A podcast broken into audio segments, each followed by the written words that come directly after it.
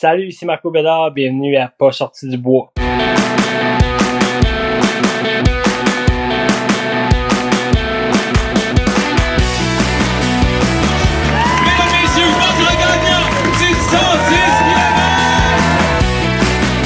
Si tu commences à te sentir bien en courant un ultramarathon, fais-toi-en pas, ça va passer. Grand champion du 125 km! Oh, que j'avais hâte de vous parler du petit nouveau de NAC, les mélanges pour boissons Ultra Énergie, des nouveaux drink mix spécifiquement développés pour les athlètes d'endurance qui viennent en deux saveurs, melon d'eau et lime. Tu pognes ton sachet, tu le mélanges dans 500 ml d'eau et paf! 650 mg d'électrolytes, 8 g de protéines, 1300 mg de BCAA, 55 g de glucides et 250 calories. Puis au-delà des chiffres, maudit que ça goûte bon. Pour l'essayer, ça se passe sur le nacbar.com puis je t'offre 15% de rabais avec le code promo pas sorti du bois P-A-S-S-O-R-T-I-D-U-B-O-I-S. Let's go, allez essayer ça puis je vous souhaite un bon épisode. Ouais, ben, on n'est pas sorti du bois, hein?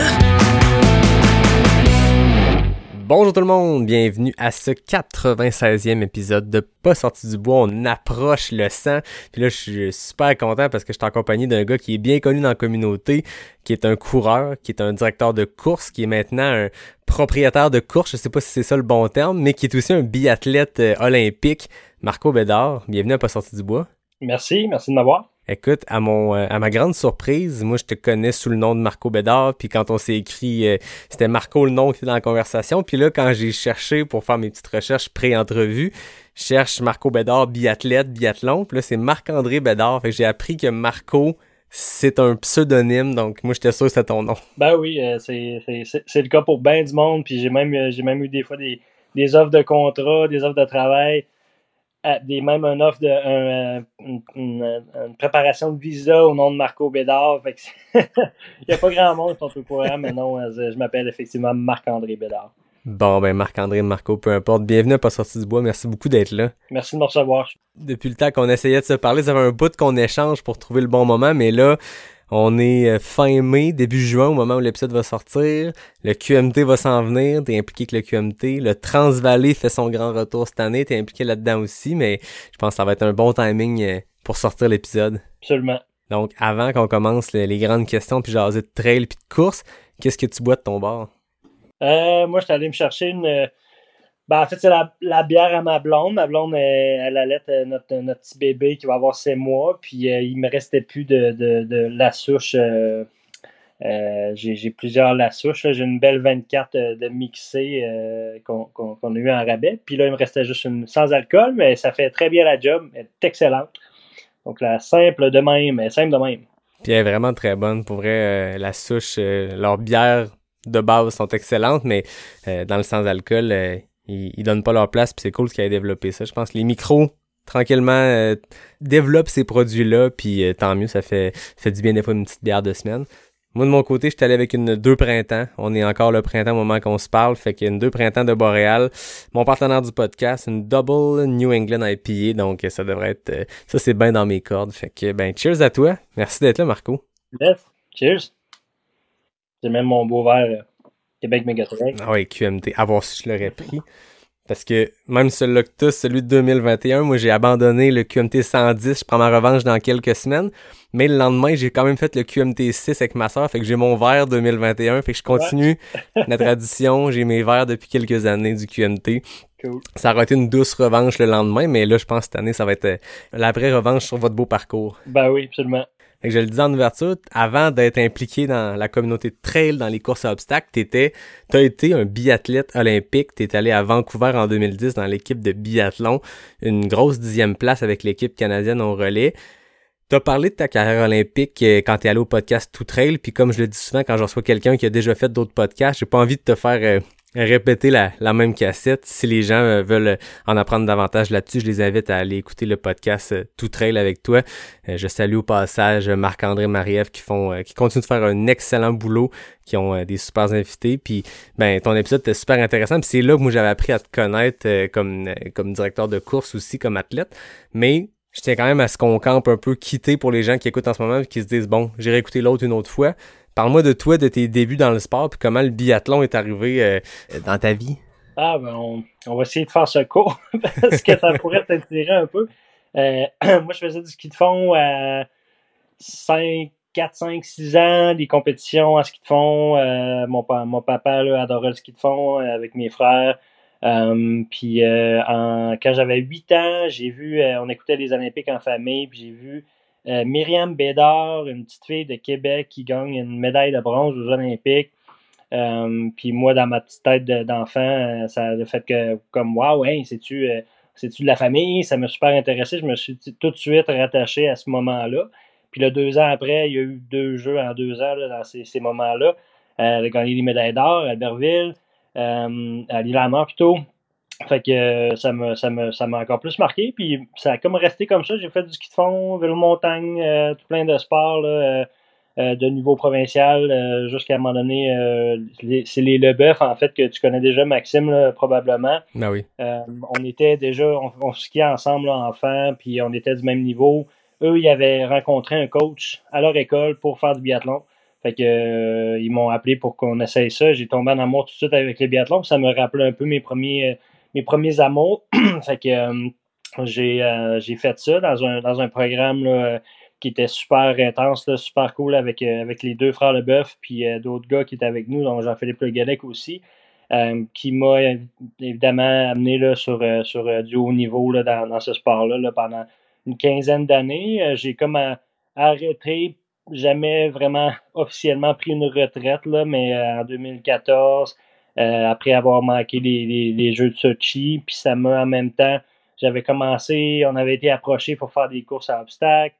Euh, mon frère m'avait parlé d'une course, euh, la, Spartan Race, que, dans ce temps-là, c'était en 2000, on parle de 2011, la première fois que j'en ai fait une, ça commençait. Euh, c'était pas trop connu, mais, mais bon, on était faire ça, moi et ma blonde, puis, puis on, a, on a super bien performé. Fait qu'après ça, on s'est fait inviter dans des, des voyages, tout ça. Fait qu'on est passé vraiment d'athlète amateur qui, qui vit là, sur, sur le bord de, de, d'un apron euh, avoir de la misère à être payé pour voyager puis aller faire des courses puis gagner des grosses bourses. que ça a été euh, ça a été vraiment une expérience le fun. Là, on l'a jamais, nous, on l'a jamais trop pris au sérieux là, parce que dans notre tête, c'était un peu euh, comparativement au sport amateur qu'on avait vécu toute notre vie, qui était tellement strict, sérieux, puis tout ça. Puis là, on tombait dans un monde là, que, les, les gars, ils courent en bédaine, ils courent dans la boîte, puis avec le feu, tout, ça faisait aucun sens dans notre tête, mais c'était tellement le fun. Puis on vivait tellement bien de ça qu'on a tripé au bout là, pendant plusieurs années avec ça. Puis, euh, bon, euh, évidemment, avec le temps, là, euh, on s'est fait signer avec une équipe américaine, une, grosse compagnie qui, qui, essayait de rivaliser avec Spartan. puis eux, après certaines années, après deux ans, dans le fond, moi, j'ai dès le début, j'avais un intérêt à organiser. Fait que tout de suite, je m'impliquais dans l'organisation le plus que je pouvais. Puis ça m'a amené à signé avec eux autres pour organiser, euh, co-organiser, puis finalement organiser la dernière année. J'ai organisé cette course pour eux autres en, tant que directeur de course. Euh, puis ça m'a donné une expérience extraordinaire avec eux. C'est une, compagnie qui était vraiment, vraiment bien rodée. C'est des, des, euh, des SEAL de l'armée américaine, de l'élite de l'armée américaine, des anciens SEAL qui, qui géraient tout ça. Fait que c'était vraiment géré comme militairement. Euh, j'avais une grosse équipe de gars qui travaillaient avec moi. J'avais 20, 20 à 30 gars tout le temps qui travaillaient euh, comme à, créer ce que je voulais créer. Fait que ça, ça m'a apporté une expérience extraordinaire qui m'a amené finalement.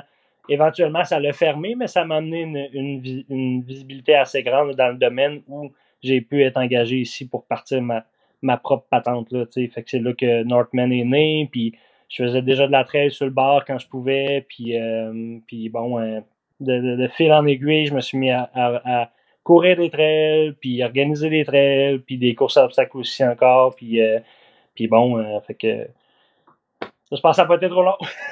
non, mais c'est bon, mais ton après, je comprends que ton, ton après carrière olympique, c'est quasiment dans, dans, ce que tu me racontes, j'ai pas l'impression que tu t'es cherché dans le sens où tu, tu, venais de sortir de Vancouver 2011 les courses obstacles puis t'as l'air d'avoir comme embarqué dans cette espèce de vague là qui, qui aujourd'hui t'a fait un, une carrière sportive, une carrière d'organisateur qui a amené plein d'affaires en même temps. C'est quand même fou à quel point on entend souvent. Puis j'ai reçu Lynn Bessette au podcast où des fois on entend des, athlètes olympiques. Puis il y a cette espèce de moment-là après des années de, de haute performance, de haute pression, de discipline, euh, euh, je veux dire une discipline olympique, là, une discipline extrêmement intense qu'il y a une espèce de petit creux de vague où il y a une recherche ou une espèce de, de moment où tu, tu te définis plus comme athlète parce que tu as accroché tes, tes crampons ou tes raquettes ou tes skis ou peu importe. Puis à un moment donné, tu finis par trouver ta voix, mais j'ai l'impression, en tout cas, à t'écouter, que ça a comme été une vague qui a déferlé puis qui t'a embarqué là-dedans avec les courses à obstacles. Ah, absolument, absolument. Puis tu sais, euh, j'ai eu, j'ai eu vraiment la, la belle, belle chance euh, de naturellement d'être dans un sport là, qui, euh, qui, qui, est très, très, très complet, là, le ski de fond euh, puis le tir. Là, fait que ça m'a amené euh, à avoir une facilité dans les sports là, après cette carrière-là, là, parce que j'ai quand même passé 15 ans à, m'entraîner à temps plein au plus haut niveau. Fait que c'est sûr que ça m'a apporté énormément de, de, de, de qualité en, en tant qu'athlète complet. Fait qu'après ça, ben, tu sais, j'étais pas le plus grand coureur, mais tu sais, en, en, course à obstacle, il y a tellement d'autres affaires qui font en sorte que l'agilité, la force, euh, puis tout ça, que bon, ça m'a apporté euh, beaucoup de ce côté-là. Fait que j'ai eu la chance de, de, pouvoir comme continuer à vivre ça. Puis tu sais, euh, la plupart des athlètes qu'on a connus, mettons, dans, dans, dans, du haut niveau, ont souvent des œillères toute leur carrière. Là, ils sont comme focusés, focusés juste, juste sur leur sport. Puis souvent, c'est des sports qui sont très, très, très spécifiques où, tu sais, ils seront pas nécessairement très performants dans d'autres choses, juste parce que c'est tellement spécifique ce qu'ils font que c'est difficile d'aller performer ailleurs. Fait que ça, j'imagine que ça peut être décourageant, puis nous, ça a comme fait un peu l'effet contraire. On a toujours aimé le sport en général. C'est pas, pas le biathlon seulement. On a toujours fait plein d'autres sports en, en cross-training, puis tout ça, euh, en récupération, parce qu'on était intéressé par d'autres sports. Um, puis en, en, terminant, là, le, en sortant un peu du biathlon, ben là, on a eu plein de belles opportunités avec le pentathlon, les triathlons d'hiver, les Xterra, tout ça, que tu sais, plus tant, aussitôt que tu commences à en faire, les trails aussi, les courses à obstacles, le monde t'appelle, tu sais, les organisateurs sont, hey, lui, il est willing, puis il fait, fait plein de, de, de grosses courses qu'on invite, puis tout ça, fait que ça nous a apporté là, énormément de, de, belles expériences là, dans, dans différents sports. Fait que, ouais.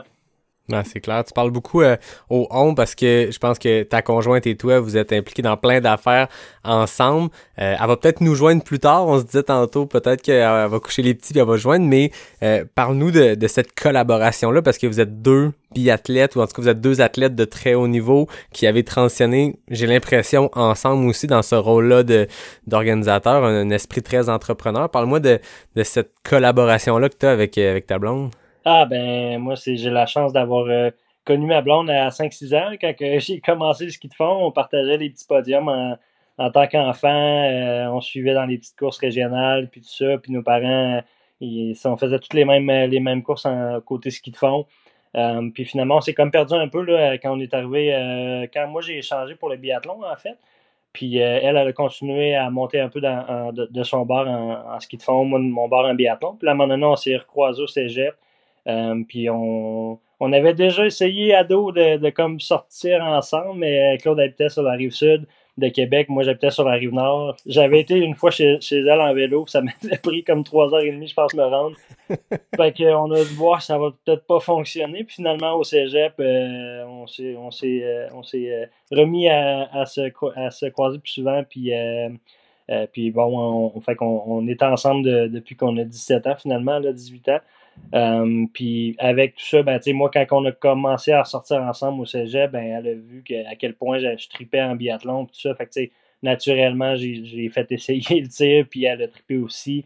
Euh, fait qu'on a trippé ensemble pendant plusieurs années, là, à partir de, de ce moment-là. Um, puis elle euh, c'est ça, à, un moment donné, euh, après, en même temps, là, en 2014, là, ben, en 2011, on était ensemble faire des, courses obstacles, puis on a fait tout plein d'aventures ensemble, puis ça je pense que ça nous aidait aussi là, euh, pour, euh, pour vivre des expériences parce que c'est une chose de vivre des expériences seul, quand, surtout dans des sports individuels, quand tu pars puis tu voyages, puis, mais quand tu as des moments difficiles, euh, autant que quand c'était en biathlon, dans un sport qui était, qui était difficile sur le moral parce que tu as, comme deux facteurs qui font c'est rare que tu as une course parfaite, tu as le tir ou, ou, le ski, tout le temps quelque chose qui ne fonctionne pas. Fait que quand tu as quelqu'un ben avec toi, ça, ça, à partager ces moments-là, euh, ça l'a aidé euh, énormément là, au travers de, de, notre carrière en biathlon, après carrière aussi. Puis naturellement, on s'est. Euh, ma blonde, en fait, était encore était vraiment. C'était la meilleure en course à obstacles. Là, quand elle a commencé, il y en a qui vont dire que c'est un sport de gars, là, mais c'est pas vrai. Il y, y, y, a des filles badass en tabarouette qui faisaient ça mm -hmm. qui font encore ça. Puis, puis Claude a gagné, je pense, trois championnats du monde en course à obstacles. les gens ne savent pas trop parce que c'est elle a gagné ça ailleurs dans le monde, mais mais au final, c'est une blessure qui l'a comme sorti de ça, mais, euh, mais elle a performé au plus haut niveau. Puis on a, on a voyagé ensemble aussi encore après notre carrière. Puis là, avec les enfants, puis l'organisation d'événements, ben, les deux, on s'entraide. Puis, euh, elle est, est, excessivement organisée, disciplinée, ce que moi, je, il me manquait beaucoup, là, comparativement à elle. Fait qu'on se complète vraiment, vraiment très bien là, pour. Euh, on fait une super bonne équipe pour organiser des événements. Là. C'est, euh, c'est assez, c'est assez facile. On n'a pas besoin de se regarder qu'on sait ce que l'autre pense, ce que l'autre fait. Fait que c'est, euh, euh, ça, fait, ça va faire 20 ans qu'on, est ensemble, fait qu'on se connaît assez bien pour ça. Ouais. C'est vraiment, c'est vraiment fou pareil. Hein? Puis je comprends qu'avant le, power couple des Spartan Race, qui est Ryan Atkins puis Lindsay Webster, il y a eu Marco et Claude. C'était le, le, le, original power couple du, euh, de la course à obstacles, c'est ça? Là? Ouais, ouais, ben pas mal. Puis, euh, puis tu Claude, euh, en fait, Lindsay et Claude, c'était deux, deux rivales. puis c'est souvent les mêmes Claude qui avaient le, le dessus moi, Ryan, il était pas loin, mais c'est sûr que Ryan avait une coche euh, au-dessus que j'avais toujours. Euh, mais tu sais, j'ai eu la chance d'être dans la, même équipe que lui aussi, là, euh, au niveau de Battlefrog. Puis on, les, ces courses-là, Battlefrog, c'était vraiment les courses les plus relevées en difficulté. C'est les courses aux États-Unis, ben, mondialement, qui avaient les plus grosses bourses aussi. Fait que les gros athlètes prenaient l'avion de leur poche pour y aller, ça valait la peine. fait que c'était extraordinaire de pouvoir faire autant de courses avec, avec ce gars-là qui est un, un, surhumain, honnêtement. Là, on dit, nous autres, en, haut niveau, on dit souvent one in a million. T'en as de temps en temps qui passent, là, Michael Jordan de, de, de, son sport, puis, euh, puis qui sont, sont, très, très rares. Euh, lui, à, mon avis, c'en est un. Puis euh, j'ai eu la chance de, courir avec, de, de co-chambrer avec pendant deux ans de temps. Fait que, ça, a été, des super belles expériences d'être dans son ombre, euh, d'être tout le temps deuxième ou troisième, là, ça, me, ça, me, ça me faisait de quoi. Je me disais à un moment donné, je vais l'avoir, mais euh, pas tout à fait. Ça a passé proche une ou deux fois, mais pas, pas, pas tout à fait. être deuxième, troisième derrière Ryan Atkins, je pense, que c'est, c'est pas gênant. Puis ceux qui écoutent, qui connaissent moins un peu la course à obstacles, allez suivre Lindsay Webster puis euh, Ryan Atkins parce que non seulement c'est des athlètes exceptionnels, comme tu dis, one in a million, mais c'est aussi des athlètes qui, qui flirtent avec le trail, puis qu'on les voit de plus en plus essayer des choses. Ryan, il y a beaucoup de FKT euh, aux États-Unis et tout, mais ça fait quelques années qu'on les voit popper sur des courses euh, euh, internationales, notamment le, Golden Trail Series qu'il y a eu. J'avais reçu Monde Matisse qui avait gagné ça dans des îles portugaises, je crois, dans l'Atlantique, mais Ryan et Lindsay étaient là. Ils arrivaient avec une préparation plus genre pour leur saison de, Spartan Race, mais ça reste que c'est des ils performent extrêmement bien. C'était pas gênant pour des athlètes qui n'étaient pas entraînés spécifiquement pour du trail running courte distance comme cette série-là. Ils ont performé euh, extrêmement bien. Puis j'ai l'impression que ces deux athlètes que s'ils s'y mettaient, euh, je veux pas dire sérieusement parce que clairement ils s'entraînent déjà sérieusement, mais s'ils faisaient du spécifique pour de la trail spécifiquement, pas de, l'OCR, écoute, ça serait dans les top mondiaux, il n'y a aucun doute là-dessus. Là. Ah ben c'est euh, en fait c'est déjà euh, c'est déjà euh, calculable si on veut. tu c'est les gens qui suivent le trail, c'est pas tout le monde qui le connaisse parce que c'est le gars le plus humble que je connais là, à son niveau, mais Jonathan Albon, qui est un Anglais là, qui habite en, en Norvège, c'est un, un, un, un, bon ami à nous. Là, on se parle de vue avec le temps et les enfants, tout ça, mais en termes de course à pied, c'est dans les mêmes niveaux que Ryan Atkins. Puis il a gagné, euh, je pense, deux ou trois années de suite, le Skyrunning Extreme. Euh, il flirte avec euh, Kylian Jornet. Là, les gens sont pas au courant, sont pas trop. parce que ça arrive pas qu'ils courent nécessairement en, trop ensemble, mais ils gagnent des courses contre des champions du monde de trail, tout ça. Puis c'est les deux plus gros rivaux de course à obstacles, c'est ces deux gars-là. Puis ça, ça, donne que John est plus focusé un peu sur la trail maintenant. Puis puis Ryan est plus focusé sur la course à obstacles, mais euh, le, complément de ces deux gars-là est assez extraordinaire. Fait que c'est, ça serait, ça serait. On a failli l'avoir le Ryan l'année passée, il m'avait confirmé que c'était sûr qu'il était là tout ça euh, cette année, ben, l'an dernier sur le 110.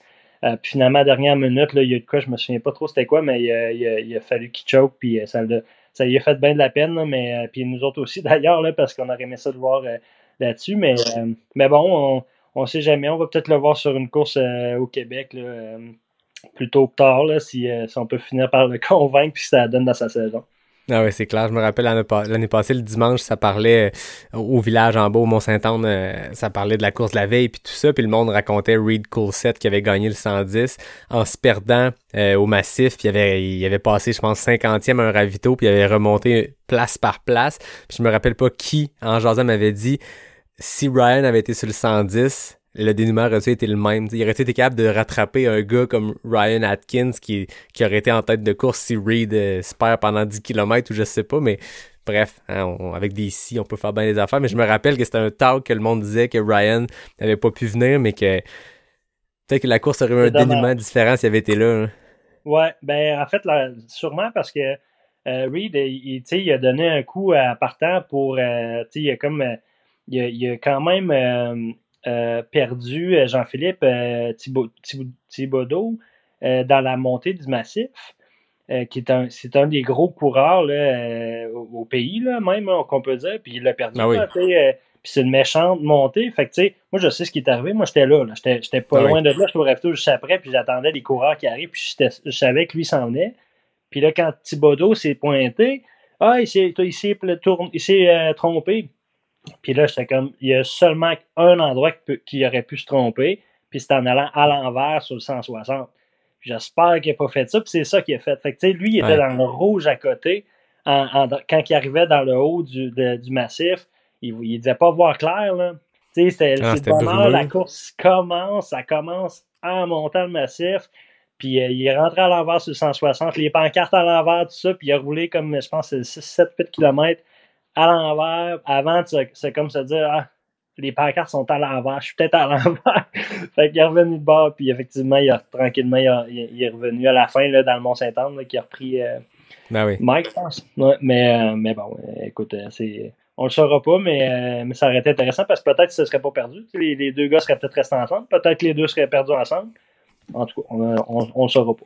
Non, c'est ça. Puis, tu sais, de partir en plus euh, euh, avec Jean-Philippe Thibodeau qui était sur le 80, on se rappelle, tu, tu, te pèses, puis je pense que Reed, c'est un solide marathonien, mais ça reste que quand tu torches le premier du 80, puis toi, es sur le 110, puis on se rappelle que Jean-Philippe Thibodeau a battu le record du parcours du 80, ça veut dire que Reed est parti... Euh, parti vite en maudit, mais c'est le fun d'entendre l'histoire parce que c'est de quoi qu'on a entendu plein de fois, puis il y avait des légendes urbaines, il, il s'est mis à suivre les mauvaises pancartes, il y avait les pancartes aussi au massif, t'as les pancartes du QMT, mais t'as aussi celles de leur, euh, leur club de course pour l'été qui était balisé. Le monde disait, c'est-tu perdu en suivant ça? Mais Bref, on va l'entendre de la bouche de celui qui, qui gère les parcours du QMT. Mais Reed, je pense qu'il va être intéressant à suivre en train les prochaines années. Là, cette année, il est allé faire des courses aux États-Unis, il s'est qualifié pour la Western State via son commanditaire. Euh, mais il est allé s'essayer à Black Canyon. Je pense qu'il était supposé aller faire de Canyon. Je me rappelle pas s'il l'a fait, mais je pense qu'il va être intéressant à suivre un gars de 2-11 et des grenailles sur marathon. Fait que ça va être intéressant de le voir sur la Western State cette année. Ah oui, absolument. C'est sûr, c'est sûr. On parlait de ta carrière olympique avant qu'on transitionne vers euh, l'après-carrière, l'organisation de course, le QMT, tout ça de, toutes ces années-là d'intensité d'entraînement, tantôt t'as dit ça t'a donné euh, une forme physique nécessairement puis une habilité à, se développer rapidement dans, certains sports, mais qu'est-ce que t'en retires le plus de ces dix années d'entraînement-là, que ce soit mental, physique, euh, peu importe? Euh, c'est dur à dire. Qu'est-ce que j'en retire le plus? Ben, c'est sûrement une expérience. c'est ça. Je pense qu'on prend peut-être les choses moins au sérieux que la plupart des gens. Euh, je vois beaucoup de, de, de, monde entrer puis sortir là, dans, dans, dans des sports comme la trail, euh, comme la, course à obstacles, des sports qui sont un peu. Euh, moi, je vois pas encore ça trop, trop sérieux, là, ces sports-là. Quand il y a plusieurs compagnies, c'est semi-fédéré, il y a plusieurs compagnies qui organisent des grosses courses, ça se compétitionne. C'est difficile de, de voir des, des, des, gros coureurs aux mêmes courses. Là, fait que, dans un sens, on dirait que venant d'un sport où que, peu importe la course, euh, quand c'est au niveau mondial, euh, c'est, toutes les meilleurs sont là. Il n'y a, pas de, a pas de question là-dessus. Euh, peut-être que c'est ça, en fait, de, de, de, prendre, de prendre les choses un peu plus, un peu, plus relax, puis dire, regarde, on a du fun, on s'inscrit à une course, on a la chance de, vivre des expériences comme ça, des, voyages des fois, puis en enlevant ce stress-là qui est comme qui, qui, est toxique, là, puis ça, c'est s'il y a de quoi de négatif que, que je ressors un peu là, de ça. Puis moi, j'ai eu la chance de, quand même, avec Claude, de, le voir d'un côté quand même beaucoup plus positif, c'est tout le stress qui vient avec, euh, avec le, sport de haut niveau ou quand on se prend au, sérieux, un peu trop au sérieux, là, quand que, on s'entraîne fort, puis euh, on évite les blessures, on va pas au party, on va pas dans, le temps des fêtes voir la, parce qu'on est vraiment là, on se met des ailleurs justement, puis ça, ça, a un petit côté malsain dans, au final de, de, de, faire ça pendant trop longtemps. Euh, puis quand ça va pas, c'est difficile de, On se fait une carapace, mais c'est quand tu mets tous les efforts, puis tu mets tous tes sous, puis euh, finalement, ça ça rapporte pas, euh, ça, ça devient difficile avec le temps. Je pense que c'est peut-être la longévité qui va, qui va qui, qui devient payant pour nous autres dans ce temps-là, parce qu'on on, on, on voit moins ça comme fardeau, on, se met moins de pression, fait qu'on t'offre plus longtemps dans les sports. Quand quelqu'un est trop sérieux, ben ça marche pas, ça marche pas, à un moment donné, il est tanné ou il n'y a, plus, a plus une scène, ou ben ça, son chum ou sa blonde est écœuré, fait que ça, ils viennent puis ils partent. Fait que, euh, ouais, je dirais ça, je pense. C'est intéressant. C'est intéressant même ce que tu dis par rapport à le sérieux de la trail. Des fois, on a l'impression que, on l'a entendu avec les grosses annonces du TMB, puis j'en ai parlé avec plein de monde, puis les gens sont comme, ah, la trail devient trop sérieux, puis ça reste que même malgré tout ça, ça reste un sport qui, comme tu dis, n'est pas encore fédéré clairement, puis puis je suis pas sûr que la nature même du sport va, va faire que ça va devenir un moment donné qu'il va y avoir une, vraiment une compétition puis un circuit officiel parce que tu sais l'UTMB l'a tenté avec l'Ultra Trail World Tour, ça a pas marché. Là, il tente avec Ironman pour l'UTMB World Series. Puis sur du long, j'ai l'impression que c'est un des attraits, tu sais quand j'écoute bien des podcasts, t'entends parler des les élites mondiaux là, tu sais des Jim Wamsley, des François Den, des Mathieu Blanchard, leur attrait est vraiment dans le fait de voyager puis de découvrir des parcours. Fait que de standardiser un réseau de 300 miles qui va être le championnat mondial de 100 miles, un en mai, un en juillet puis un en octobre, j'ai l'impression que c'est pas dans la nature. Il y a quelques athlètes qui reviennent aux mêmes courses, mais François Den, qui est probablement le plus grand athlète de 100 miles en ce moment au monde, chaque année, il fait une saison différente. Puis je pense que la plupart des, des athlètes de ce niveau-là, c'est ça l'intérêt, c'est d'aller visiter des nouvelles places, essayer des nouvelles courses. Fait que tant qu'il n'y aura pas ce genre de standardisation-là, ça va être difficile de, comme tu dis, faire compétitionner sur un. Tu sais, on peut dire, euh, ouais, Kylian puis François, c'est les deux meilleurs, puis François l'a battu, mais ils ont compétitionné une fois un contre l'autre dans leur carrière, tu sais. C'est difficile de comparer, puis versus le, même la course à obstacles, t'as quand même un circuit plus sérieux où les mêmes gars, les mêmes filles compétitionnent un contre l'autre. Puis quand t'arrives dans des sports fédérés, des sports olympiques, ben, je veux dire, il y a des circuits de championnat du monde, des olympiques. C'est facile, entre guillemets, de, de comparer les meilleurs, puis de tracer une espèce de tendance, puis de dire, ben lui, elle, c'est le meilleur, la meilleure au monde, parce qu'il a compétitionné contre les meilleurs continuellement, mais entre elles, ça va être dur de faire ça, non? Ouais, puis, euh, tu sais, c'est un sujet qui est très, euh, pour beaucoup, très délicat. C'est revenu, ce sujet-là, la course à obstacles aussi, tu sais, puis... Euh, euh, nous, on était dans les premiers athlètes quand même sérieux là, à, à, à faire ça. Puis on, on, on, a eu beaucoup de discussions là, avec, avec des, des, des, des gens qui voulaient organiser, qui voulaient partir des fédérations, tout ça. Puis tu sais, nous, on a toujours, par la grande surprise des gens, on a toujours été contre ça.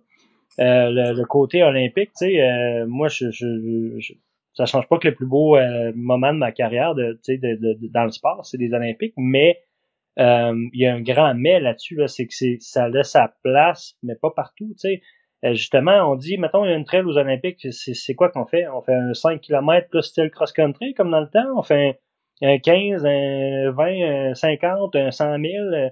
C'est quoi la trail, tu sais, au final? Euh, tu sais, moi, la trail, la course obstacle, c'est un peu ça aussi. Ce que j'aimais de ces sports-là, c'est l'aventure que ça apporte, c'est l'expérience, c'est la communauté, c'est d'aller quelque part, de se craquer à dire, je m'en vais à telle place dans le monde pour voir du pays, euh, ou telle place dans ma province, ou dans dans mon pays, tu sais, pour euh, aller vivre ça, aller voir le monde là-bas, aller me tester. Puis au final, tu sais, il y a tellement de, de, de, de, choses qui peuvent arriver, là, sur, euh, surtout quand on parle de, de trait, tu sais, moi, je vois un peu plus ça comme l'aventure. Fait que c'est toujours un peu plus long, là, tu sais, je me déplacerai pas pour un 20 km trop loin de chez nous, là, tu sais.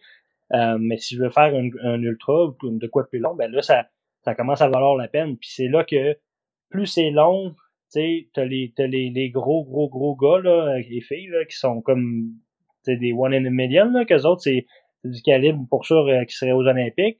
Mais au final, les autres, tu sais, euh, en arrière, je veux dire, t'as beau être sérieux, au final, c'est tellement de choses qui vont arriver, euh, tellement de fois que tu vas tu vas te planter ou tu vas te manquer un ravito ou tu vas avoir une crampe ou c'est quand c'est long, ça vient dans le temps, là, il y a vraiment beaucoup de choses qui arrivent que ça fait qu'on dirait que la standardisation est comme un peu impossible à faire.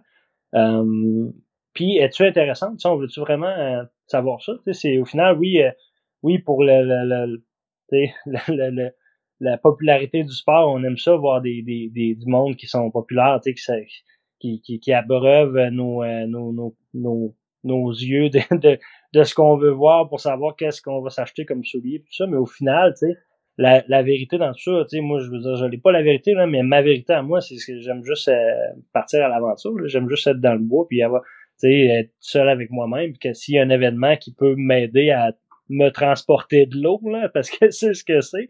C'est une longue sortie de, marche, euh, jogging, euh, course avec des points d'eau puis des, du monde qui, qui peuvent s'occuper de tes ampoules, là, parce qu'autrement, tu sais, on n'en ferait pas. Là. En tout cas, on pourrait déblatérer longtemps là-dessus, mais, mais voilà mon avis.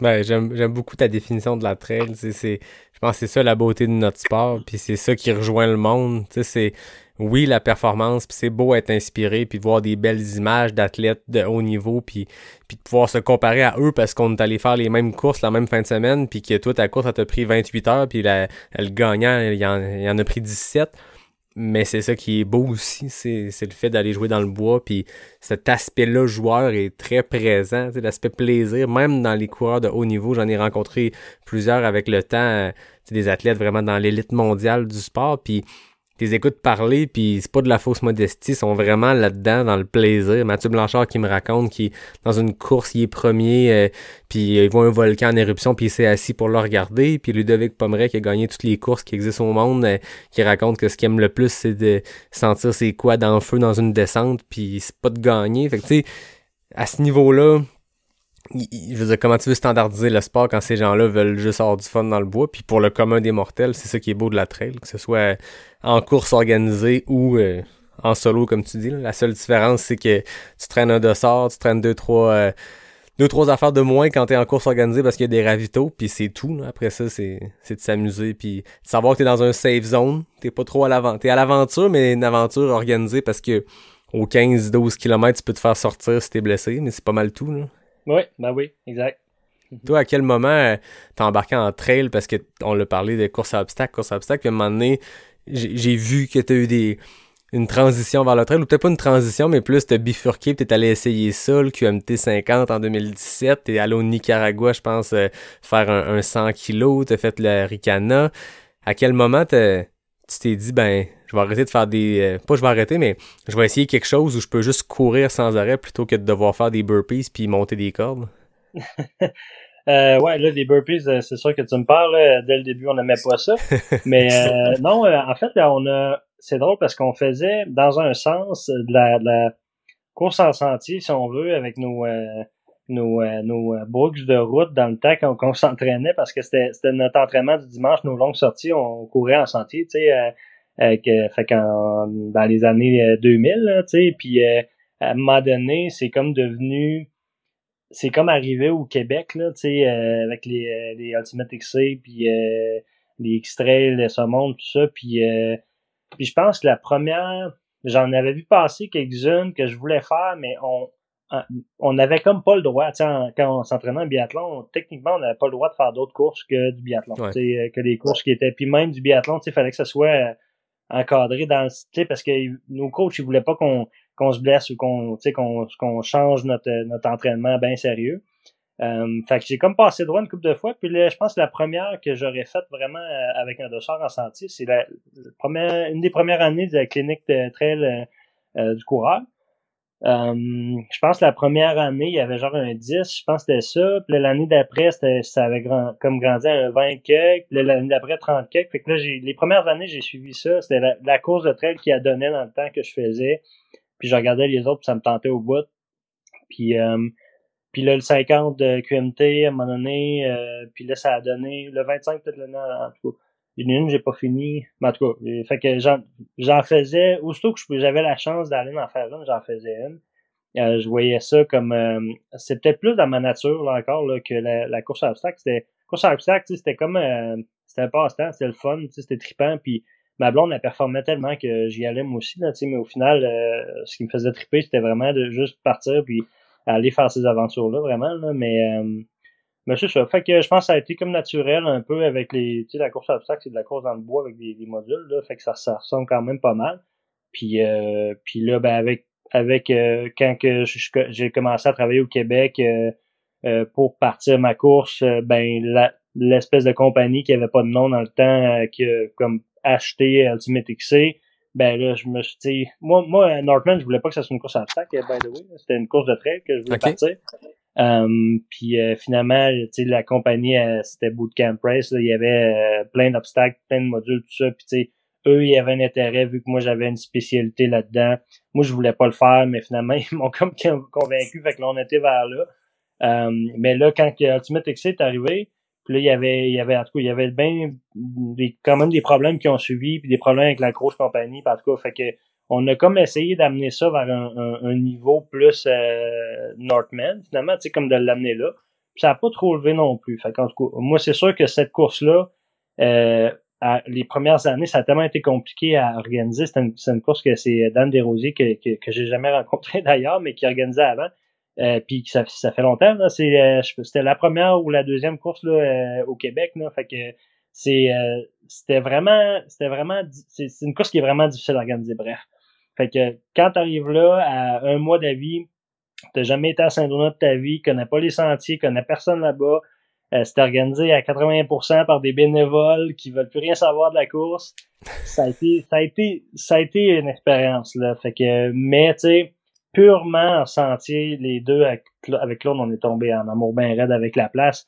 Euh, puis on était comme wow, tu sais, puis ça c'était mon style de c'est mon style de course là, tu très très technique, tu sais de la boîte de la racine en veux-tu en, en là, pas full dénivelé mais vraiment technique tu sais Québec. Mm-hmm. Moi c'est c'est comme ça que je voyais la, course en sentier, c'était comme ça. Fait que là j'étais bien j'étais bien content de ça. Il y a beaucoup de monde je pense en course en sentier qui qui s'habitue un peu plus à du roulant, tu sais du peut-être du monde qui vient de la route, du monde qui, qui veut pas se blesser, qui veulent en faire plus. Euh, regarde, je sais pas c'est quoi la, la masse qui choisit ça, mais ça, ça, fait, je pense que ça a stagné pas mal. cette course-là avait stagné beaucoup. Puis la complexité aussi d'organisation là, était fatigante un peu. Fait que bref, cette année, je suis bien content de pas avoir à l'organiser. Je sais pas qu'est-ce qui va se passer dans l'avenir, là, honnêtement, mais euh, mais c'est ça, c'est s'il y a une course que j'aimerais euh, j'aimerais courir, là, que pas juste baliser, c'est celle-là. Là. Fait que, espérons que, que quelqu'un de la place la reprenne puis qu'on puisse, on puisse la refaire.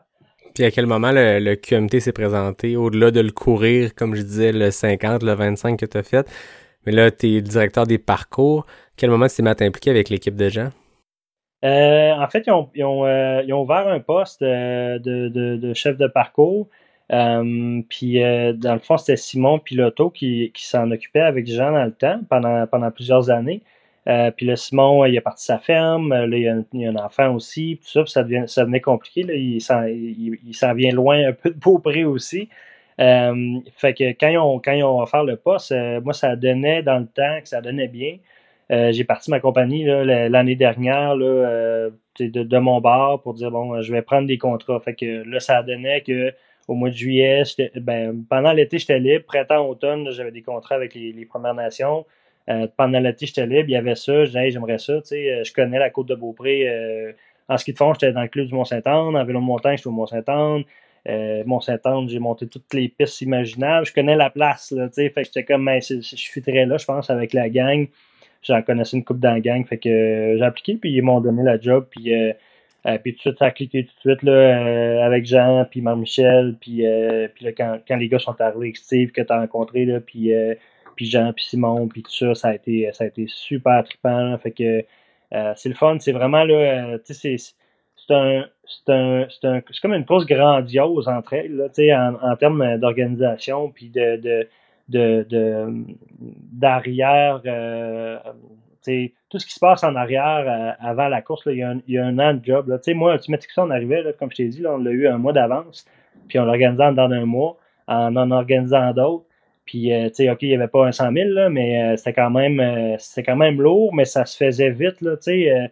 puis QMT, là, c'est un an d'avance, là. À toutes les semaines, on se rencontre, puis il se passe des choses, puis il y, a vraiment là, un, un, brainwashing tout le temps, tout le temps de, qui se passe. Fait que c'est vraiment intéressant de voir une organisation aussi sharp là, au Québec, puis d'en faire partie aussi, puis d'avoir d'avoir de me sentir écouté. Euh, je, sens que j'ai mon mot puis que mon mot passe aussi. Fait que c'est le fun. Euh, c'est vraiment le fun. Euh, fait que bref, ça a été ça a été comme ça que j'ai commencé avec eux autres. Puis, puis c'est du long terme. Eux, ils veulent du long terme moi aussi. Fait que c'est parfait. Moi, ça peut être ça peut être un, un contrat que j'ai à chaque année. Là, c'est c'est trippant au bout.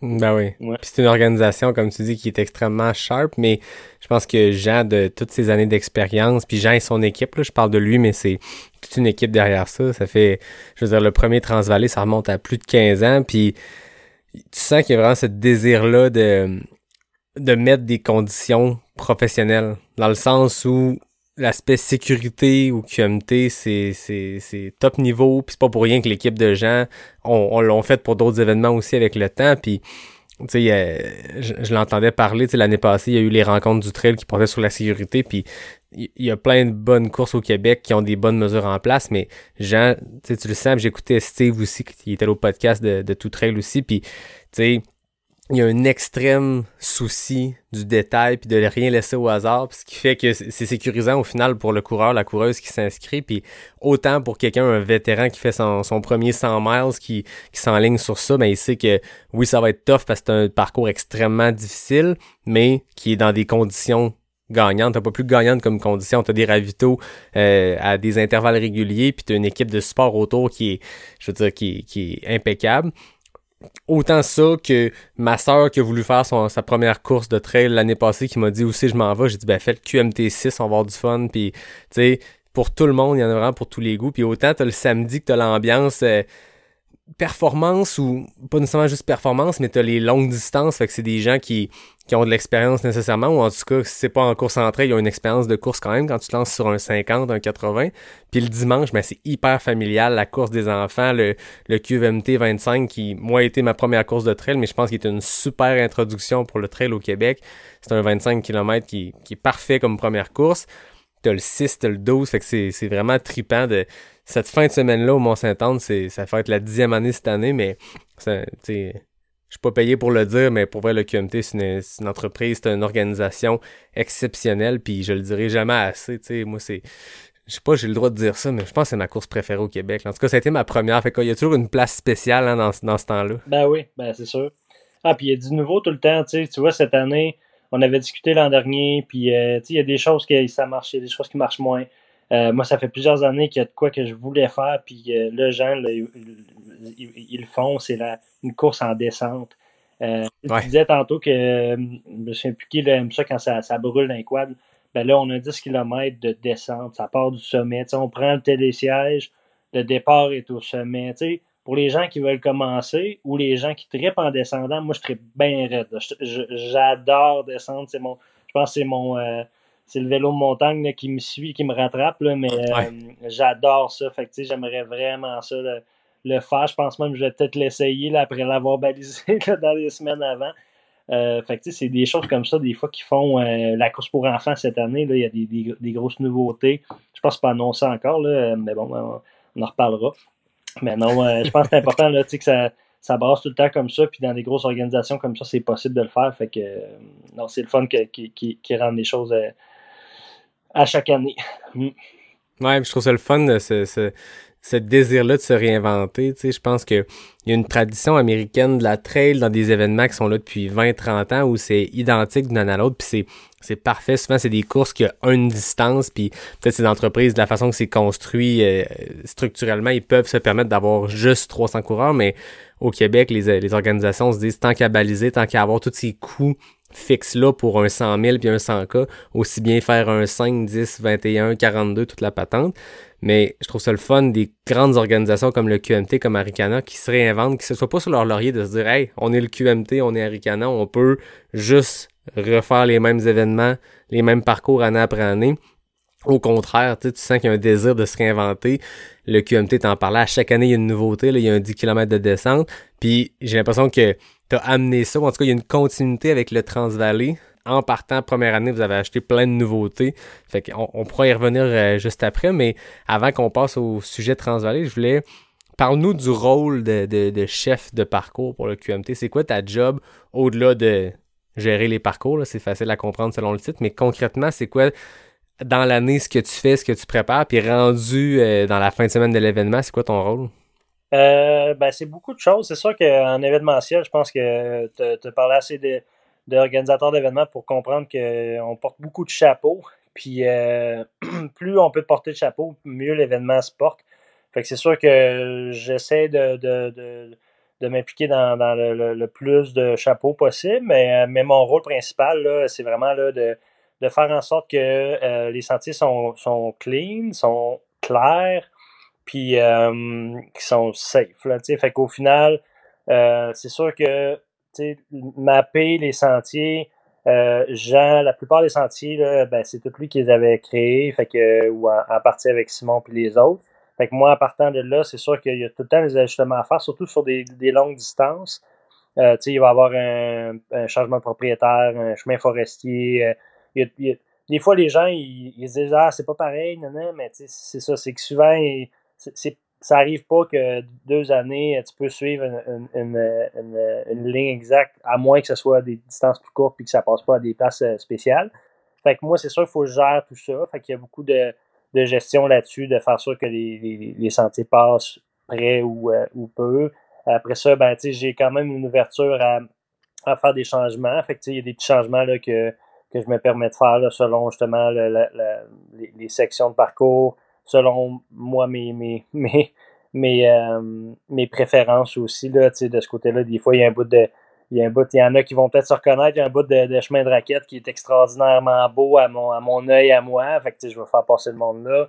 Au final, des fois, c'est pour la distance, c'est parce que je veux éviter quelque chose y avait-tu un nid de guêpe, euh, y avait-tu justement une déforestation, y avait-tu un arbre que j'avais j'étais pas équipé pour couper? Euh, fait qu'il y a tout le temps des raisons là, aux différentes, euh, différentes choses qu'on va faire sur les parcours.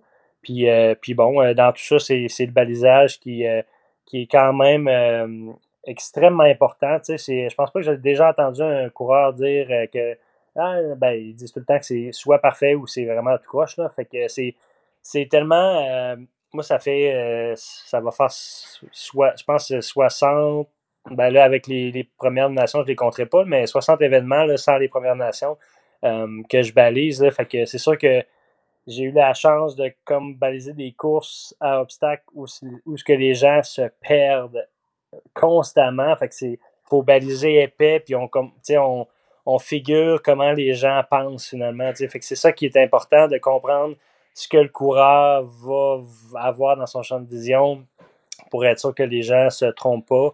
Um, puis s'ils se trompent, ben, c'est euh, souvent, très souvent, malheureusement, de leur faute là, à, un certain ben niveau.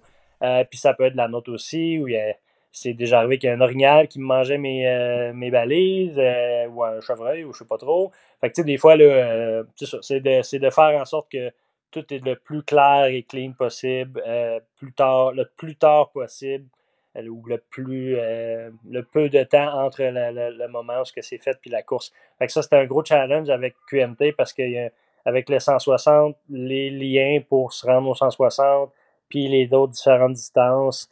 ça, ça fait une grosse gestion. L'année passée, c'était le fun, j'ai eu huit bénévoles encore cette année. Fait que j'ai quatre sections que ces bénévoles-là vont faire comme en couple. Euh, fait que des sections pas trop complexes, mais qui sont capables d'embaliser épais. Fait que moi, ça m'en enlève un peu sur, euh, sur les jambes, là, parce que en une semaine, une semaine et demie, là, euh, faut, on parle de 180, 190 km à, nettoyer, baliser. Là, fait que le nettoyage, j'en fais avant, là, mais du balisage, il faut le faire en dernière minute. Là, fait que, fait que c'est vraiment ça ma, ma, la grande chose qu'il faut que je fasse. Puis pour la fin de semaine de course, ben là, c'est je vais suivre les différents endroits qui sont plus critiques, je vais fermer souvent, tu sais, comme le 160, je le ferme euh, pendant un bout de temps pour avancer tous les comptes sur la route. Après ça, je vais chercher les endroits qui sont critiques. Puis, euh, puis je supporte l'équipe médicale aussi. Euh, je vérifie.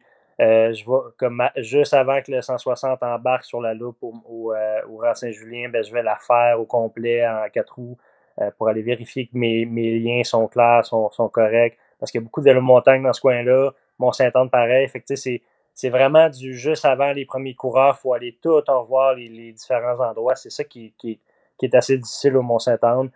Mais, mais c'est trippant au bout, là. C'est trois jours avec 4-5 heures de sommeil, mais, ça vaut la peine. c'est Après ça, on se sent vivant, comme dirait Steve, fait qu'il n'y a pas de trouble avec ça. Ah, c'est trippant au bout. Moi, c'est mon côté favori de l'organisation de course. Fait que je, ne ferais que ça, je serais un homme heureux. ah, c'est fou, mais c'est ça. Je veux dire, une course de 160 km, il faut que tu aies des, des flags sur se baliser pendant 160 km, puis on le réalise jamais assez. Tu fais une course, puis faut juste avoir essayé des sentiers qu'on connaît pas dans la vie ou d'essayer des, de, de, s'importer des, des tracés qu'on a vus, des GPX, des FKT, peu importe, puis faire un, un sentier euh, existant mais non balisé hors événement pour se rendre compte à quel point c'est facile se perdre puis c'est facile les embranchements. Puis euh, des fois en course on réalise pas on est dans notre tête puis on pense qu'à nous puis c'est normal là un pas devant l'autre. Puis ma nourriture ma nutrition mon crew mon chrono peu importe. Mais on réalise pas à quel point c'est une job immense tu euh, tu vois les, les, les, les flags, puis des fois, on réalise pas à quel point il y a quelqu'un qui les a plantés chacun, puis c'est une job qui est très intense à faire, puis euh, on vous remercie de le faire, ça fait qu'on se perd pas, puis euh, si les gens se perdent, souvent c'est de leur faute, c'est, plate à dire, mais la plupart du temps, 90% du temps, quand t'entends une histoire de coureurs qui se sont perdus, ça part de... de t'as mal suivi un embranchement, puis tu à suivre, à suivre d'autres, d'autres balisages, tu sais, souvent c'est ça qui arrive, il y a d'autres choses, d'autres événements, d'autres courses ou d'autres épreuves qui font qu'il y a du balisage qui est là, mais L'année passée, au Gaspésia, sur le 100 kg, je pense 80, 90 coureurs sur 100 se sont, on sont mis à suivre le balisage du 10 km du lendemain. Puis, Jeff Tapp était là. Et, m'excuserez pas, là, vous êtes tous trompés. Puis, c'est vrai, on a suivi le gars, la fille qui a pris le mauvais embranchement. Puis, le pack au complet a suivi la même affaire. Puis, c'est la vie. Ça fait partie de la game. Mais, bref, euh, je trouve ça intéressant de comprendre c'est quoi ton, ton rôle à l'année. Ouais, ouais, ben, ben c'est sûr que j'ai pas le même rôle là, que euh, côté annuel. J'ai un contrat sur deux semaines, mais en réalité, euh, c'est ça, je m'implique un peu tout le temps quand même avec eux autres. Là, euh, parce que j'aime ça, puis j'aime la gang, tout ça. Là, fait que, mais le rôle est vraiment là autour de la course. Fait que, puis moi, en plus que je pars, je reviens le 15 juin là, cette année de, de, de ma tournée du printemps. Fait que 15 juin, je reviens, puis tout de suite, j'embarque j'embarque sur cette, cette, cette job-là. Là, fait que ça va être ça va être, euh, ça va être assez intense cette année. Là. Ben oui. Avant qu'on saute sur le Transvalley, tu parles tantôt de ta tournée, tes autres contrats, les Premières Nations. Parle-moi de, de, ça. Je connaissais pas ce, ce penchant-là, puis je suis curieux de savoir ce que c'est. Oui, ben euh, en fait, euh, David Gill, qui, qui, qui, est impliqué beaucoup dans la clinique Trail avec Blaise, qui lui m'avait approché là, il y a deux ans pour, pour avec la pandémie, eux autres, ils organisaient les Jeux interscolaires c'est les, les, les, jeux, dans le fond, c'est comme les Jeux du Québec euh, des, des, Premières Nations. Fait que toutes les Premières Nations venaient à chaque année euh, à Québec, au PEPS, pour faire différents sports. un tournoi de, il y avait du, du basket, puis tout, plein de sports. puis là, étant donné que la pandémie est arrivée, il a fallu qu'il annule ça, puis m'approcher pour bâtir un concept qui fonctionnerait en temps de pandémie. puis, tu sais, il aimait l'idée de course à obstacles, là. Moi, j'étais là-dedans, tout ça, fait que euh, c'est ça, moi je partais ma compagnie à ce moment-là, fait que je garde, on, on va faire de quoi. Puis euh, fait qu'on a, j'ai comme bâti un peu ma compagnie autour de ça parce que ça, ça donnait comme ça, puis en même temps ça faisait, ça me dirigeait pour d'autres choses en même temps. Fait que fait qu'on a parti euh, une course à obstacles sur sur 22 communautés autochtones au Québec. fait que l'an dernier j'ai fait 15 000 km avec un trailer de 8000 livres. Euh, puis 12 euh, modules, euh, montage, démontage sur toutes ces communautés-là. c'est du 98% des, des jeunes de ces communautés-là qui, qui ont fait le parcours chronométré. Fait que, fait que ça, c'était, extraordinaire, de, de 4, 5 ans à 20 ans.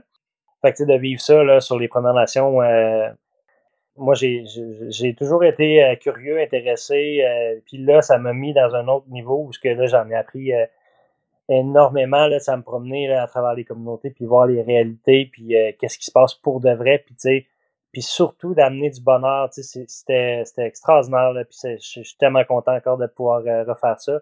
de voir les, les kids, là, tu sais, qui se passe rien là, sur les communautés. Là si les gens trouvent qu'il se passe rien pendant la pandémie euh, dans leur dans leur petite ville, dans leur grosse ville, ben les communautés, il se passe rien pour de vrai. Fait que euh, Fait que là, quand on arrive, nous autres, avec les obstacles, ça, c'est, le party. Là. Fait que c'est vraiment, vraiment trippant.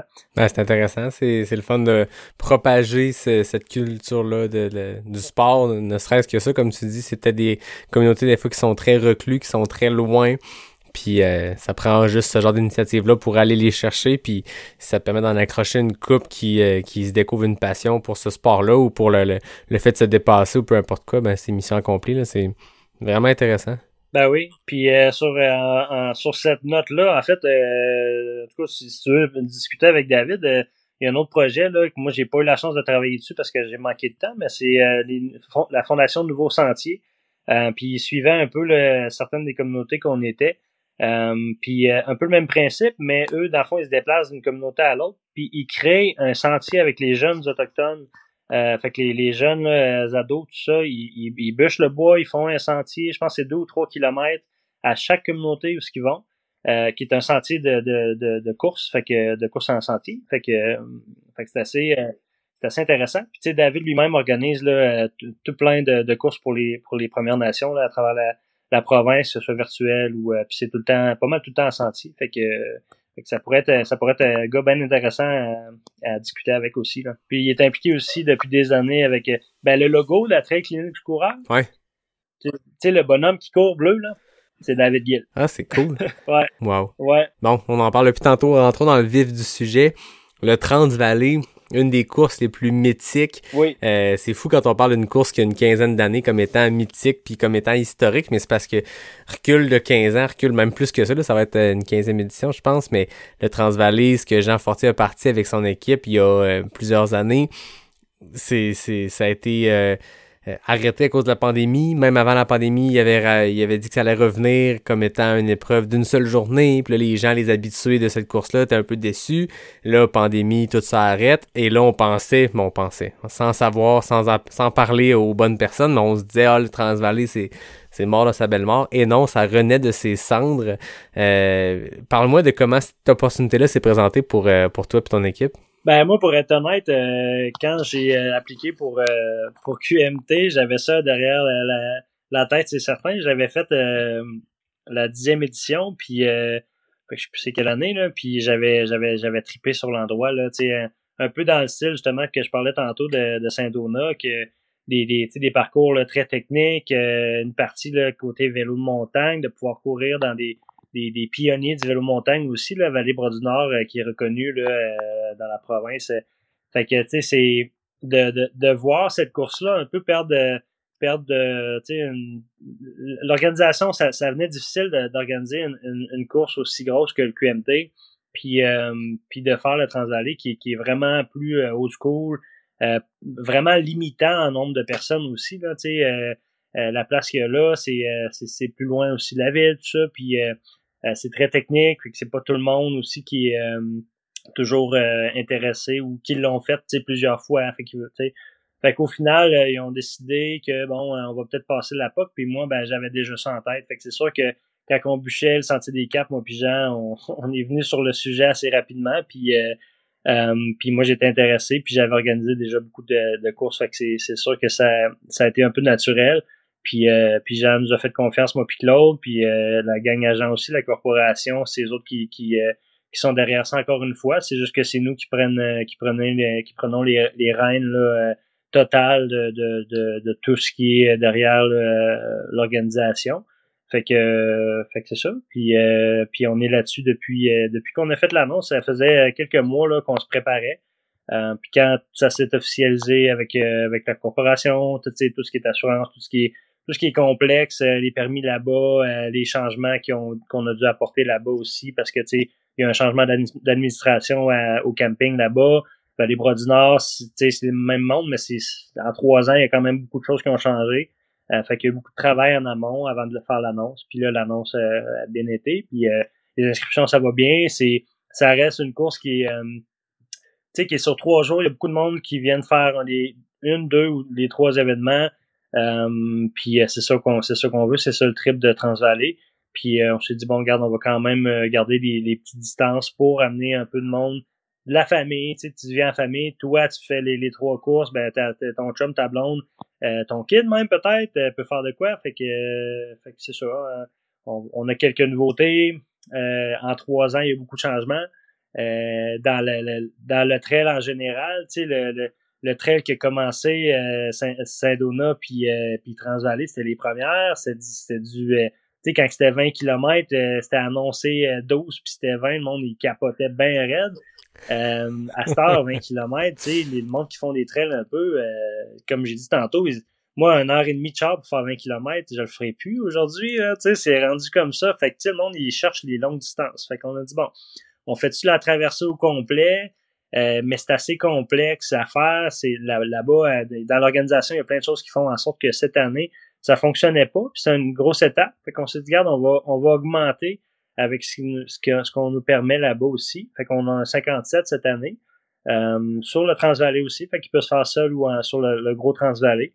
Euh, le lendemain, ben là, le 38 du lendemain, ben, qui était le samedi, là, qui était très complexe, très boiteux, puis euh, qui est encore plus complexe maintenant, ben là, on l'a changé là, complètement. Fait que le, ça devient un 57, ben on l'a changé. Je veux dire, on passe à la même place, là, mais on, on part plus d'où ce qu'on partait avant parce que ça, ça fonctionnait juste plus là, dans l'organisation. C'est pas c'est pas nécessairement notre choix, mais bon, euh, fait que ça devient 17 euh, pour le dimanche. Fait que c'est un 10 de nuit, 57, 17 pour le gros Transvalley. Euh, le Transvalley Express se fait 10 de nuit, 21 le dimanche, samedi, puis le 10 le dimanche. Euh, fait que, fait que c'est ça. Puis on a une nouvelle épreuve là euh, qu'on va tenter cette année, le Banging Peaks. Euh, que bon, euh, ça, ça, va être un test, là, c'est pas tout le monde qui va nécessairement la comprendre, mais mais, mais bon, quand on rentre dans le sujet puis on, on fait ses recherches un peu sur notre site, là, on a essayé de l'expliquer le plus possible. Puis là, il commence à avoir du monde qui s'inscrit. Fait que je pense que ça va être intéressant de voir qu'est-ce qui va se passer là-dessus aussi. Ah oui, je pense que ça va être intéressant d'en parler parce que je sais pas s'il y en a qui se rappellent, qui ont écouté l'épisode que j'ai fait autour du feu avec euh, Samuel Poher. On parlait de FKT, puis on parlait des différentes sortes de FKT. T'as des parcours en boucle, t'as des parcours linéaires, des allers-retours. Puis t'as du peak bagging qui, encore aujourd'hui, euh, je pense que Samuel Poher avait lancé le défi à Julien Yambot, finalement, l'ajouter son peak bagging qu'il avait fait euh, dans Charlevoix.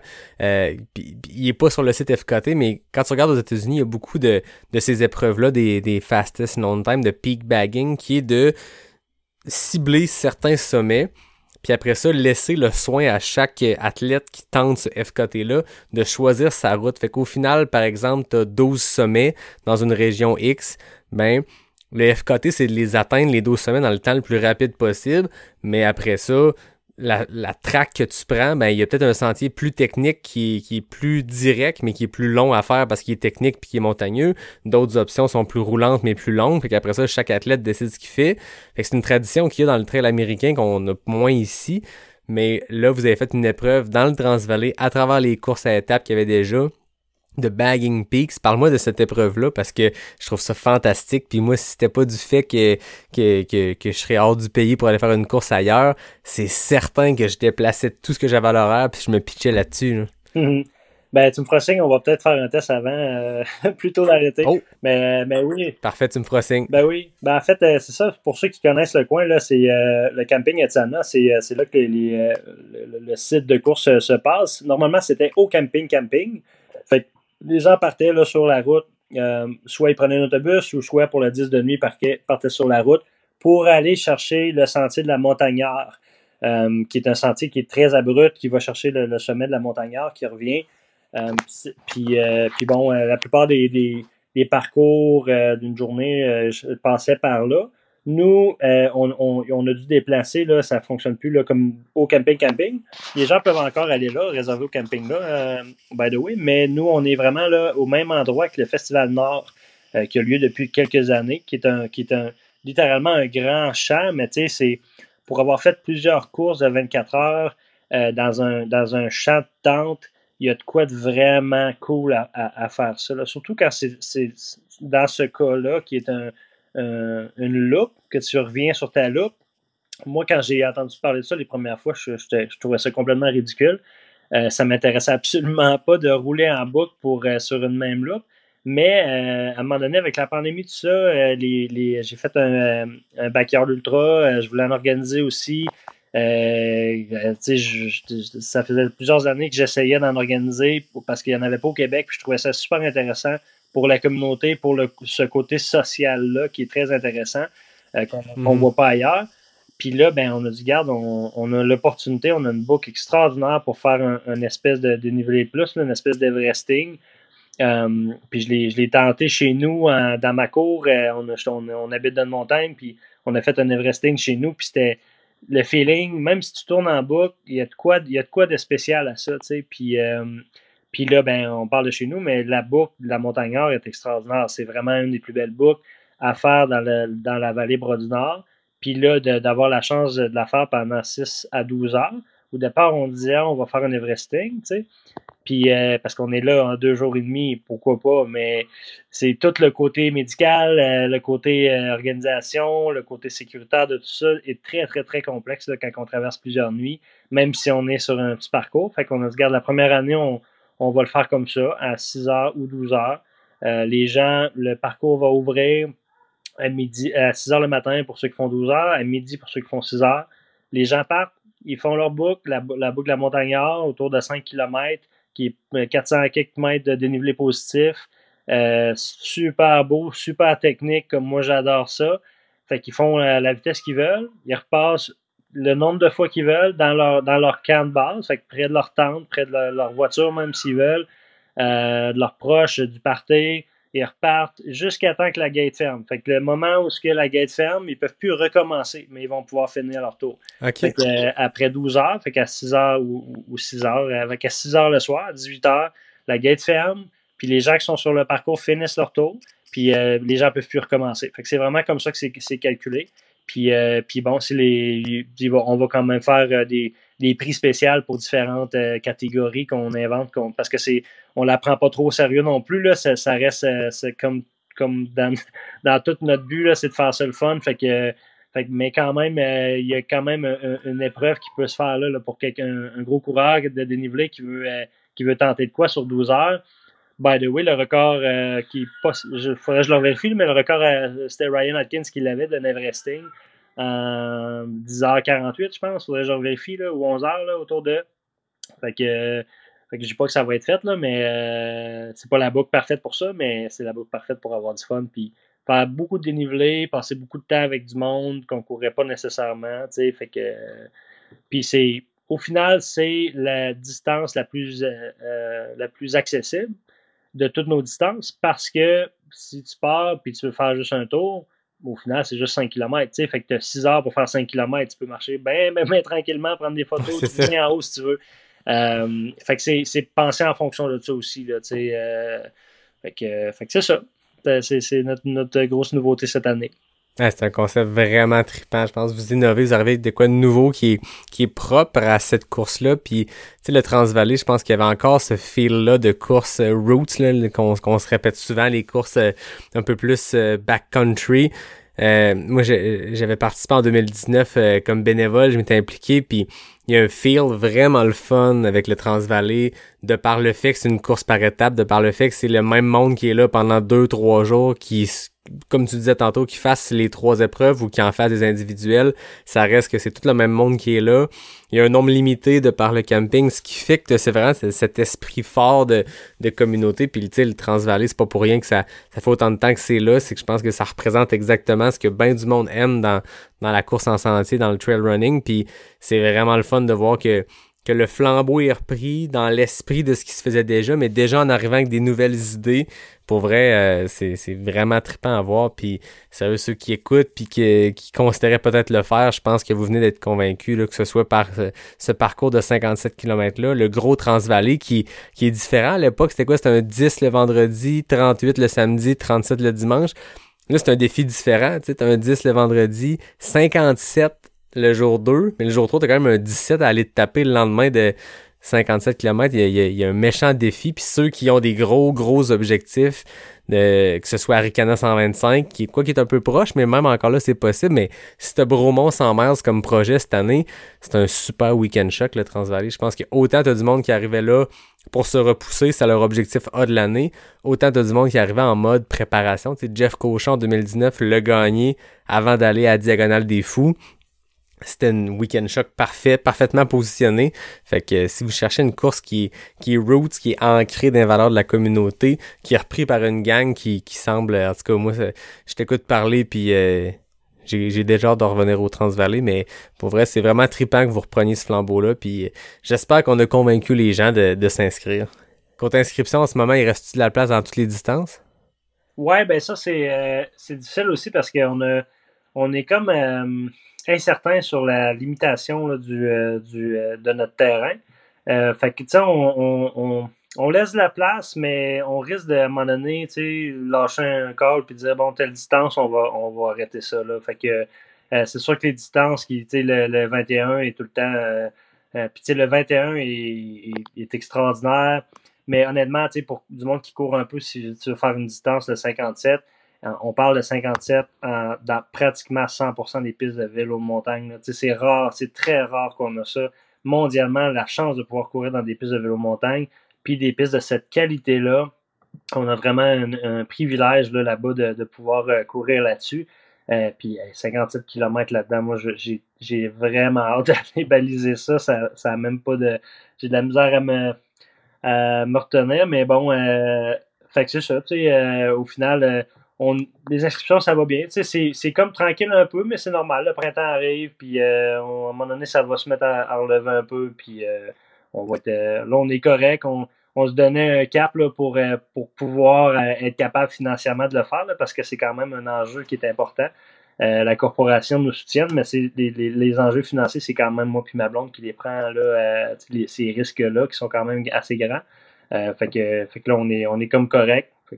Tant que ça continue à, popper un peu, euh, ça va être ça va juste être le fun puis euh, on va avoir bien du fun avec une belle gang. Ah, ça donne le goût là, les gens préparaient leur début de saison là, juin, juillet mais commencer à penser au mois d'août, septembre, ça s'en vient vite le Transvalley puis euh, Très cool. En tout cas, je suis, je suis vraiment content de voir que cette course-là euh, revient puis euh, que c'est entre tes mains. Je pense que c'était super intéressant de jaser. On sent on, sent que, que c'est ça. T'es là pour les bonnes raisons, t'as le cœur à la bonne place, puis t'es là pour faire des euh, un événement, des événements, d'organiser des choses qui sont marquantes pour les gens. Puis je pense que c'est ça aussi qui est la plus grande qualité de, de Jean puis de son équipe, puis de les gens avec qui il s'entoure, puis de toi les événements que tu fais, c'est qu'on sent que vous le faites pour les, pour les bonnes raisons, pour les coureurs, pour les coureuses, pour euh, créer un événement qui est marquant pour les gens. Puis pour vrai, le Transvalley, parler à des coureurs, des coureuses de trail qui l'ont fait à l'époque, il y a quelque chose d'extrêmement fort dans le fait d'être là pour euh, trois jours en mode euh, stage race ou juste pour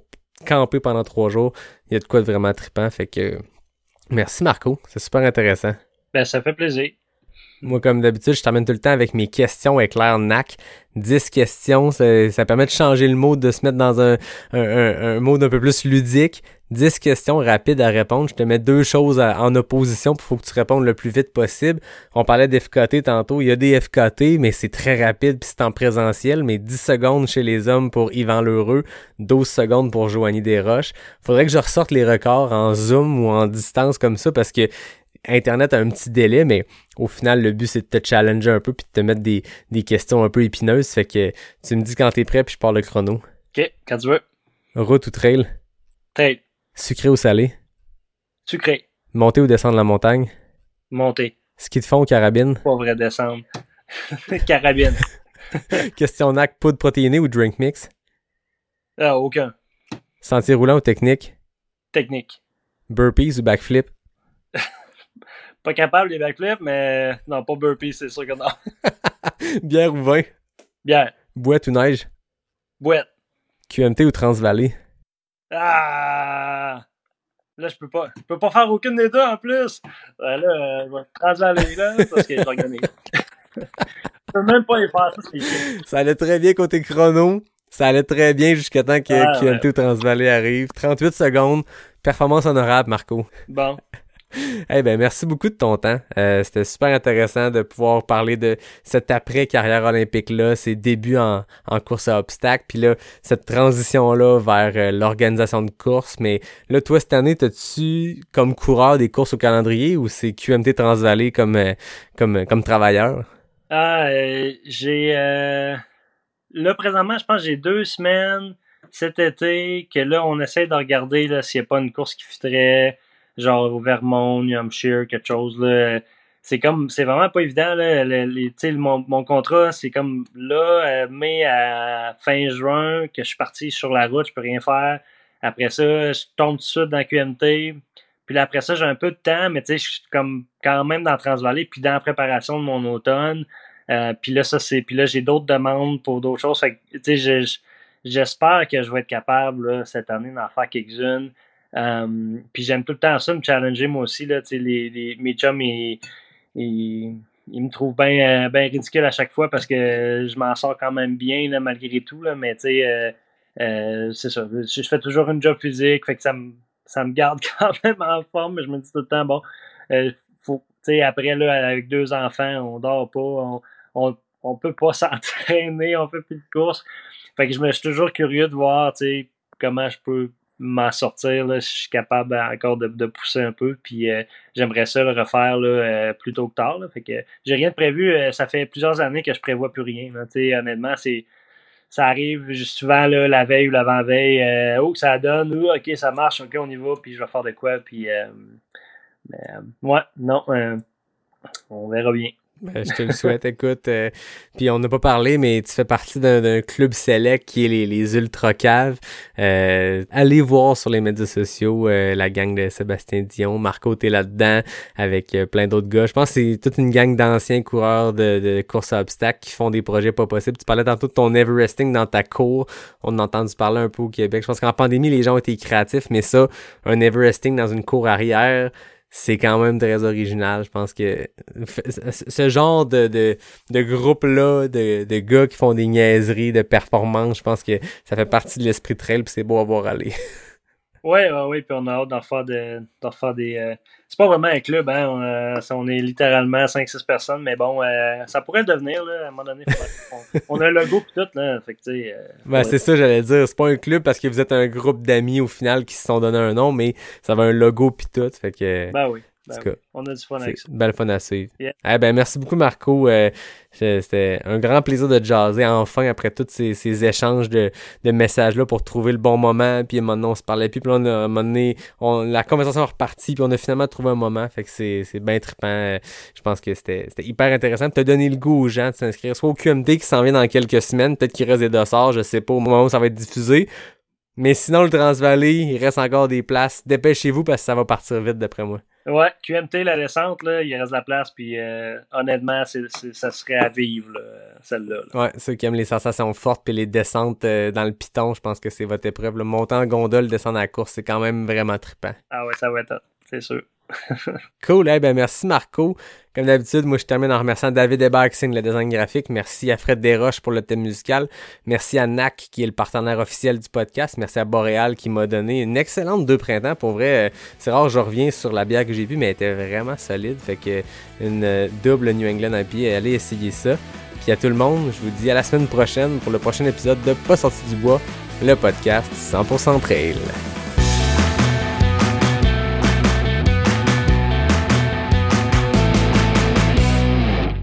Vous l'avez peut-être vu la semaine passée, mais j'ai annoncé que pour souligner le centième épisode de Pas sorti du bois, j'allais enregistrer devant public les épisodes 100 et 101 au Faux Mouvement, un café dans le Petit Champlain à Québec, un endroit magnifique, c'est tout petit, c'est intime, c'est une place qui est gérée par des gens qui sont full impliqués dans la communauté de course, fait que le faux mouvement c'est un endroit parfait pour enregistrer des épisodes. C'est tout petit, je le disais, donc les places ça veut dire qu'ils sont très limitées, puis au lieu de vendre des billets ou peu importe, parce que c'est vraiment pas le but de cet événement-là, -là, c'est pas une levée de fonds, c'est juste de souligner ce centième épisode-là avec des gens, avec des auditeurs, des auditrices, j'ai décidé que j'allais faire tirer les places disponibles pour l'enregistrement devant public. Puis pour les faire tirer, ben, j'allais donner des indices dans les épisodes 96 à 99. C'est le premier avec un indice. Donc si vous êtes rendu jusqu'ici, c'est que vous êtes des auditeurs assidus. Vous vous rendez jusqu'à la fin des épisodes, puis vous méritez de courir la chance d'avoir la bonne réponse, de m'écrire sur les médias sociaux, puis de remporter deux places. Donc la première personne qui va m'écrire sur le Instagram de Pas sorti du bois dans les inbox. Donc allez sur le compte de Pas sorti du bois sur Instagram, allez dans les messages privés, puis écrivez-moi la réponse. La première personne remportera deux places pour l'enregistrement devant le public qui a lieu le 12 juin à 16h. Donc un petit 4 à 7, ça va être sympathique. Il va y avoir des prix de présence, il va y avoir du bon café, du faux mouvement, il va y avoir de la bière boréale. Bref, vous voulez pas manquer ça. La question va comme suit. À l'épisode 24, j'ai reçu Joanny Desroches et Julien Lachance. Et pour la première fois, j'ai reçu un couple puis j'ai décidé de changer un peu les questions avec l'arnaque écrivez-moi le score qu'ils ont obtenu à ces questions éclair NAC spéciales-là. Donc, allez-y, à vos cellulaires, go sur Instagram, allez sur la page de Pas sorti du bois, écrivez-moi un message privé avec la bonne réponse et vous allez peut-être remporter deux places pour l'enregistrement devant public de Pas sorti du bois l'épisode 100 et 101. Merci et à la semaine prochaine.